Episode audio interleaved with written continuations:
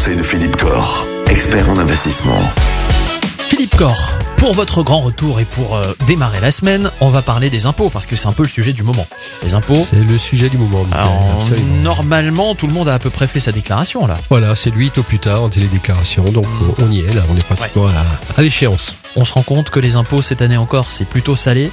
Est-ce que dès maintenant, on peut prendre des initiatives pour faire en sorte, peut-être, de payer un peu moins l'année prochaine? Alors je rappelle déjà qu'on est dans un système où on paye quand même l'impôt de l'année en cours. C'est ça.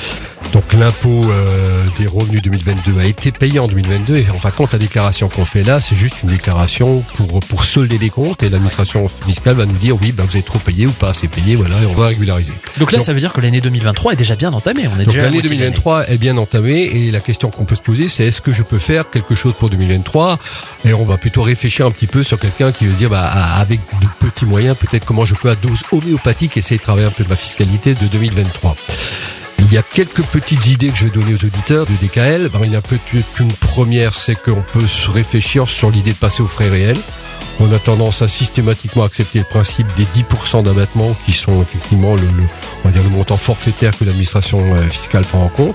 Mais on peut très bien décider de passer aux frais réels et à ce moment-là, si on pense qu'on est au-delà de 10% de frais réels par rapport à son activité professionnelle, eh bien, il faut commencer déjà à mettre de côté un petit peu tous les justificatifs qui permettront de faire cette déclaration en 2024 pour les revenus de 2023. Donc, première petite chose, se dire est-ce que effectivement je n'ai pas plus de 10% de, frais par rapport à mon activité professionnelle? La deuxième petite chose euh, qu'on peut faire aussi à dose homéopathique, c'est peut-être de se dire bah tiens, je vais mettre un peu de sous pour ma retraite tous les mois. Et c'est vrai que là, ben, lorsqu'on met 100 ou 200 ou 300 euros tous les mois de côté sur un, un PER, hein, pour sa retraite, eh bien, on va directement impacter son revenu imposable. Si on est effectivement comme dit dans une tranche à 30%, je mets 100 euros tous les mois, ben, c'est 30 euros de gagné sur l'impôt à payer en 2023. La petite chose à faire, c'est quand même regarder quel est son niveau d'imposition et surtout la part de revenu la plus taxée. Hein, ça, il faut peut-être aller voir un conseiller financier pour regarder effectivement faire ce, ce distinguo et essayer de cotiser sur la part de revenu la plus taxée, bien sûr. Une autre petite idée, se dire si j'ai besoin de quelqu'un euh, pour m'aider dans mon quotidien, peut-être l'emploi à domicile. Il faut se rappeler quand même que c'est euh, 50% de réduction d'impôt, jusqu'à 12 000 euros de dépenses pour un, contribuable.